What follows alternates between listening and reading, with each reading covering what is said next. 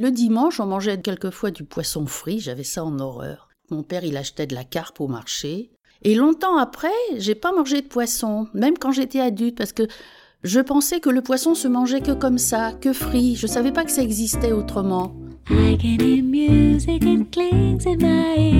Je vais vous parler d'un temps où ils étaient enfants, de leurs rires, leurs pleurs, leurs chagrins, leur bonheur. Vous écoutez Souvenirs d'enfants, le podcast des émotions retrouvées. Evelyne naît à Paris juste après la guerre, en décembre 1947. Ses parents, immigrés turcs pour sa mère et roumains pour son père, sont représentants de commerce. Ils partent tôt le matin et rentrent tard le soir pour aller vendre des trousseaux en province. Evelyne a bien une grande sœur de 9 ans, son aînée, mais les premières années, cette dernière est malgré tout trop jeune pour s'occuper d'elle. C'est pourquoi Evelyne passera ses six premières années chez sa grand-mère, rue de la Roquette, dans un tout petit studio. En 1953, alors âgée de 6 ans, elle réintègre enfin l'appartement familial rue du Chemin Vert. Et là, c'est le grand luxe. C'était grand, on avait deux pièces, 35 mètres carrés, et puis une cuisine. Donc pas de salle de bain, pas de salle d'eau non plus, les water sur le palier. On se lavait dans les cuisines, dans une cuvette avec un gant, par tranche, hein, parce qu'au départ l'eau elle était chaude, après elle devenait froide, donc... Euh, et un jour, on nous a installé un chauffe-eau, je devais avoir aussi 10 ans, 11 ans peut-être. Le chauffe-eau, c'était miraculeux. Il y avait de l'eau chaude à la demande. Et d'ailleurs, le premier jour où on l'a eu, j'ai fait que ça. Allumer, éteindre, je me suis même pas lavé. Allumer, éteindre, allumer, éteindre. Quand on allumait, il y avait les flammes qui sortaient. Oh, c'était extraordinaire. Chaque progrès, c'était intense. Et le chauffage, comment on se chauffait? On se chauffait très mal déjà. En plus, les vitres, elles étaient très fines, c'était pas du double vitrage. Hein. Et l'hiver, il y avait des, des cristaux qui se formaient à l'intérieur. Ça faisait des, cristaux de neige. C'était joli à voir, mais on avait froid. Et on avait un poêle à mazout. Voilà, c'est ça. Fallait aller chercher le mazout dans la cave. Donc, six étages à descendre, six étages à remonter. Le froid, on avait froid souvent. Et après, un jour, autre progrès extraordinaire, on a eu un chauffage électrique. Un radiateur électrique qui était très gros, qui chauffait bien. Bon, il fallait pas trop s'éloigner, mais il chauffait quand même. Hein, il chauffait bien et tout. Et je me souviens, il y avait trois numéros. Enfin, il y avait 0, 1, 2 et 3. Et mon père, lui, il avait toujours chaud. En plus, une fois qu'il avait fini de monter ses cinq étages, il avait chaud, c'est normal. Donc il arrivait, et comme il était persuadé qu'on avait mis le chauffage au maximum sur 3, il le tournait d'un cran et ça revenait à zéro. Mais nous, à nous trois, on était plus malignes que lui. Quand on l'entendait monter, on mettait le thermostat à 2. Donc il arrivait, il tournait d'un cran et c'était au maximum. On était, tout le monde était content. Non, il chauffait bien ce chauffage. Sinon, l'hiver, qu'est-ce qu'on avait froid On mettait des bouteilles de bière, on les remplissait d'eau chaude et on mettait ça au fond du lit.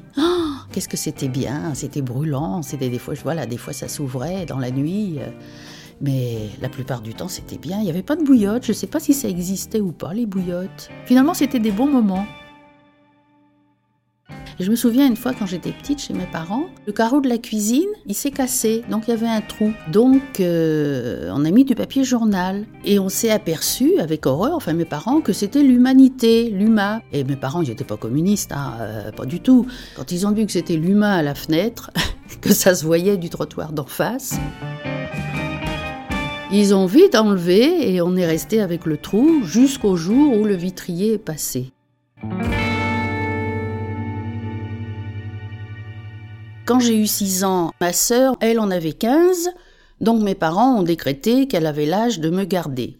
Elle me gardait donc les jeudis, puisque à cette époque-là, c'était les jeudis, il n'y avait pas d'école. Alors elle me gardait bien malgré elle, donc elle me faisait à manger le midi. Alors souvent c'était de la salade avec de l'ail, parce que c'était bon pour la santé, paraît-il. Et elle faisait des œufs au plat, quatre en tout, deux elle, deux moi, et elle me disait toujours Oh ben t'as pas de chance, les tiens ils sont crevés. Et c'est vrai que je me dis, je me suis toujours dit, oh bah, j'ai pas de chance. Comme... Et puis après, j'ai réalisé, quand j'avais 10, 12 ans, je dis, mais au fait, comment elle savait que c'était les miens qui étaient crevés? L'après-midi, on allait au cinéma, elle m'emmenait. Alors ça l'embêtait un peu parce qu'à 15 ans, elle avait des flirts. Hein. Donc au cinéma Place Voltaire, qui n'existe plus, elle me mettait au premier rang et elle, elle se mettait au dernier rang pour embrasser son copain. Et moi, je passais toute la séance retournée pour les surveiller. Et pourtant, j'ai jamais cafeté qu'elle avait un petit copain et qu'elle s'embrassait euh, à bouche que veux-tu pendant toute la séance.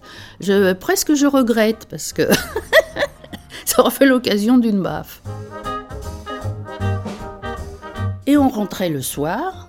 Et comme j'avais pas été contente de ma journée, je me souviens, je me frottais les yeux pour qu'ils soient bien rouges. Mon père y rentrait, bon mon père j'étais un peu sa chouchoute. Alors il voyait mes yeux rougis et tout, et sans un mot, direction ma sœur, et paf, une baffe. me passait beaucoup de choses, mon père. Je me souviens une fois, ma mère, elle m'avait puni. Je devais avoir 9 ans, 8-9 ans. Je sais plus pourquoi elle m'avait privé d'argent de poche. À l'époque, j'avais un petit peu d'argent de poche, c'était extraordinaire, hein, parce que beaucoup d'enfants n'en avaient pas. Et puis bon, alors je faisais la tête, on était partis se promener tous les trois, ils étaient devant tous les deux, et puis moi je boudais à un mètre derrière. Et puis j'étais derrière mon père, il marchait avec les bras dans le dos, puis je vois un truc qui bouge à un moment donné dans sa main. C'était un petit billet. oh, alors bien sûr, tout ça c'était entre nous en cachette. Je me souviens une fois, la tante Clara, la sœur de mon père, elle m'avait offert une poupée qui était magnifique. Elle avait la taille d'une petite fille, cette poupée. Elle avait des yeux qui bougeaient, la tête en porcelaine. Elle avait une robe de princesse. Et quand on me l'a offert, ils l'ont mis, ils ont mis la poupée sur une chaise et j'avais le droit que de la regarder.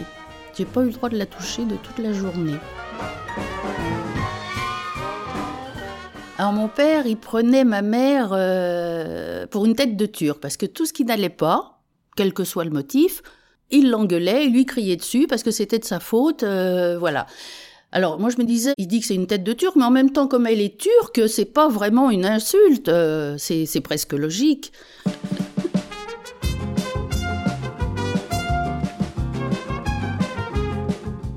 Mon père, il achetait jamais de fleurs. Et ma mère lui avait reproché un jour.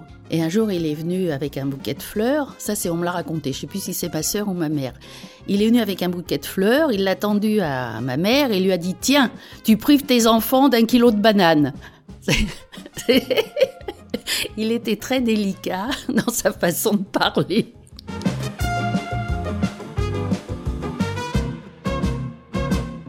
N'était pas très distingué euh, dans ses paroles, dans son. Je me souviens une fois, ma sœur, elle a eu un, amoureux qui était un, petit, un petit peu sérieux, donc il était invité à déjeuner à la maison. Donc on avait mis les petits plats dans les grands, mais ça j'avais peut-être 13-14 ans. Et puis tout se passait bien et tout. Et au dernier moment, voilà que mon père, il retourne son assiette pour manger le fromage. Jamais de la vie il avait fait ça. Jamais. On savait même pas que ça existait. Il avait juste choisi ce jour-là où il y avait un amoureux qui était à la maison. Une autre fois aussi ce qu'il a fait, alors je sais plus si c'est le même amoureux ou un autre peut-être. Encore quelque chose qu'il faisait jamais. On mangeait de la soupe et tout. Et il avait mis du vin dans la soupe. Qu'est-ce qu'il lui a pris? Il a, versé son verre de vin dans la soupe. On était élevés quand même de façon très stricte. Hein. Et mon père, un jour, il m'avait dit, il m'avait mis son index sous le nez en disant Si je te vois parler à un garçon dans la rue, gare à toi. Alors quand j'ai eu mes premiers petits flirts et tout, qu'on s'embrassait, qu'on était collés serrés, je vivais pas. Surtout qu'à l'époque, il était chauffeur de taxi. Je vivais pas. Il avait un taxi noir et blanc, je regardais partout. Mais il m'a, m'a jamais chopé. Et puis bah, j'ai eu des petits copains, comme tout le monde. Hein. Et puis avec les copines, on se racontait. Alors t'as fait quoi? Alors on, Et on les autorisait jusqu'à la taille, hein, pas en dessous. Ils avaient le droit de nous embrasser, nous plotter un petit peu, mais jusqu'à la taille. en dessous, non.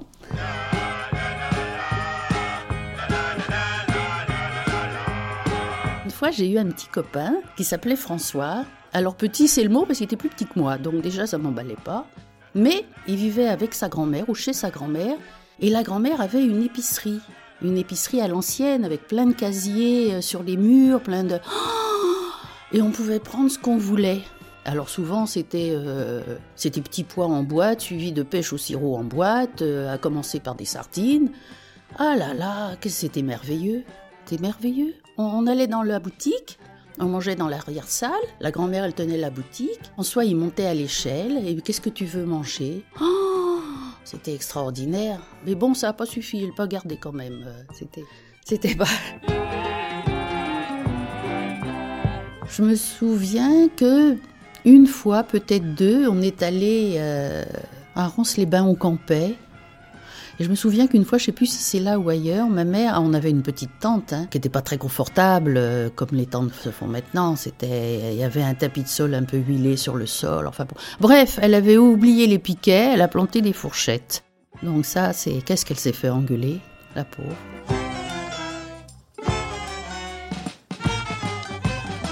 Les copines, je les ai eues longtemps, mes copines. Il y en avait que j'aimais bien, une qui s'appelait Katia Zimmerman. Elle m'aimait bien parce que je la faisais rire. Alors euh, bon, c'était gentil, mais mais marrante, elle me surveillait. Elle était un peu plus vieille que moi, peut-être un an. Katia Zimmerman, je me souviens d'elle, avec ses cheveux tout frisés et tout. Une juive. mais moi, je ne savais pas que j'étais juive, hein. on n'en parlait jamais à la maison quand j'étais petite fille. Bah non, on n'en parlait pas, on parlait pas ni de la guerre, ni des déportés, on parlait pas de religion, on parlait de rien. On parlait euh, à l'école, ils parlaient pas de la guerre. Je me souviens que les, livres d'histoire, c'était nos ancêtres les Gaulois. Alors je me demandais si moi aussi j'avais des ancêtres gaulois. Ça me paraissait un peu bizarre, mais je dis bon, pourquoi pas? Et j'étais persuadée que dans le monde entier, même en Afrique, partout, tout le monde avait les mêmes livres. Euh, on, nous éduquait de façon un peu euh, basique. Hein, nos, je me souviens que nos ancêtres, les Gaulois, ça, à force, ça m'avait un peu étonné quand même. Mais bon, c'était comme ça, tout le monde apprenait les mêmes choses. On parlait pas de la guerre, comme si c'était honteux, comme si... Euh, pourtant, ma grand-mère, elle faisait les fêtes, elle venait pour Pâques avec des ballots entiers d'épinards et de poireaux, elle faisait des galettes, c'était qu'est-ce que c'était bon.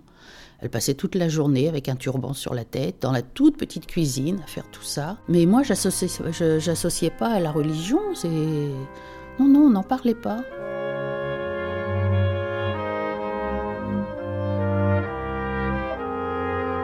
Année, alors avec juste mes parents, je suis allée dans un petit patelin. Je crois que c'était dans Lyon. Je devais avoir voilà 12 ans. Là, je m'étais fait copine avec euh, tous les garnements du coin, tous les paysans. Ils m'ont appris à, voler des pommes. On prenait des bêtes dans la main, des faucheuses, espèces d'araignées qui ont un corps tout rond, puis des grandes. On enlevait les, les pattes, on jetait le corps, et les pattes, elles bougeaient. Qu'est-ce que c'était bien! Dans la rivière, on attrapait des petits poissons à main, nue pour le plaisir. Hein. Après, moi, j'ai jamais réussi à attraper, j'étais pas assez rapide. Mais ils avaient l'habitude. Puis après, ils les jetaient dans l'herbe. Quand on partait, ils les rejetaient dans l'herbe, même pas dans l'eau. Et puis quelques années après, peut-être 5-6 ans après, entre-temps j'avais 16-17 ans, j'y suis retournée et ça avait changé, le village il s'était modernisé, il y avait le tout à l'égout qu'il n'y avait pas avant, euh. Et moi, quand la première fois où j'étais allée, j'étais tombée un petit peu, voilà, 11-12 ans, amoureuse avec le fils du boucher, qui avait peut-être 14 euh, ans, donc euh, c'était un grand. Et donc 5-6 ans après, j'y retourne. Oh, le fils du boucher, un monstre, un cou gros comme ça, tout rouge. Oh là là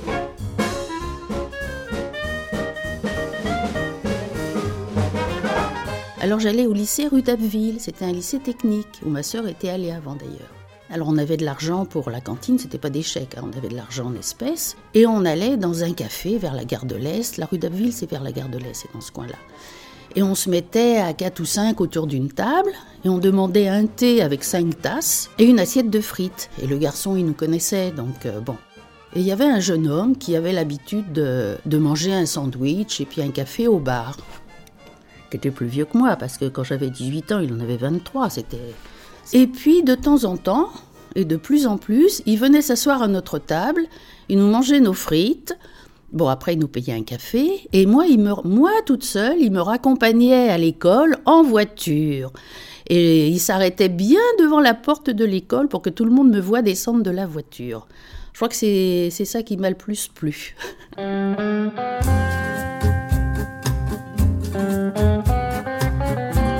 Et ça lui plaira tellement qu'elle se mariera avec ce jeune homme à 18 ans tout juste. Merci Evelyne pour ces souvenirs très joyeux et très présents. C'est fou d'ailleurs, avec sa voix toute fraîche, on dirait une adolescente. On peut pas croire qu'elle a 75 ans. Bref, si Evelyne devait résumer son enfance, si je devais résumer mon enfance, ben moi j'ai une enfance très heureuse. Je manquais de rien du tout, aussi bien alimentaire que, que de livres. J'ai manqué de rien parce que ce que je n'avais pas, ça n'existait pas. Donc ça pouvait pas me manquer, comme la télé, le téléphone, les jouets électroniques ou même les jouets, ça n'existait pas. Donc ça me manquait pas. Et d'ailleurs, je me souviens quand on a eu la télé et le téléphone à un an d'intervalle ou six mois, je me suis dit, ça y est, il reste plus rien à inventer. On a tout. Voilà, c'est presque ça. Vous avez été très visionnaire. Bon, pour la petite histoire, Evelyne, c'est la petite sœur de Nicole. Vous savez, la Nicole du premier épisode de Souvenirs d'enfant. Nicole, ma maman. Et oui. Et du coup, Evelyne, bah, c'est ma tante. Voilà. Mais, euh, chut, ne le répétez pas. Voilà, c'est la fin de l'épisode. J'espère qu'il vous a plu, que vous avez souri, que vous avez été ému. Et j'espère surtout que ça vous a donné envie d'écouter d'autres épisodes, d'autres témoignages de ce passé à la fois tellement proche et tellement différent de ce qu'on vit aujourd'hui. D'ailleurs, je ne sais pas si je vous l'ai déjà dit, mais en dehors du fait de transmettre un héritage et une mémoire collective, c'est pour montrer aux jeunes d'aujourd'hui comment c'était la vie avant que j'ai eu l'idée de faire ce podcast. Comment les enfants, les ados vivaient avec euh, bah, pas grand-chose en fait, vivaient avec presque rien. Pas de téléphone, pas d'ordinateur, pas de télé évidemment, mais pas trop de jeux non plus, pas de jouets.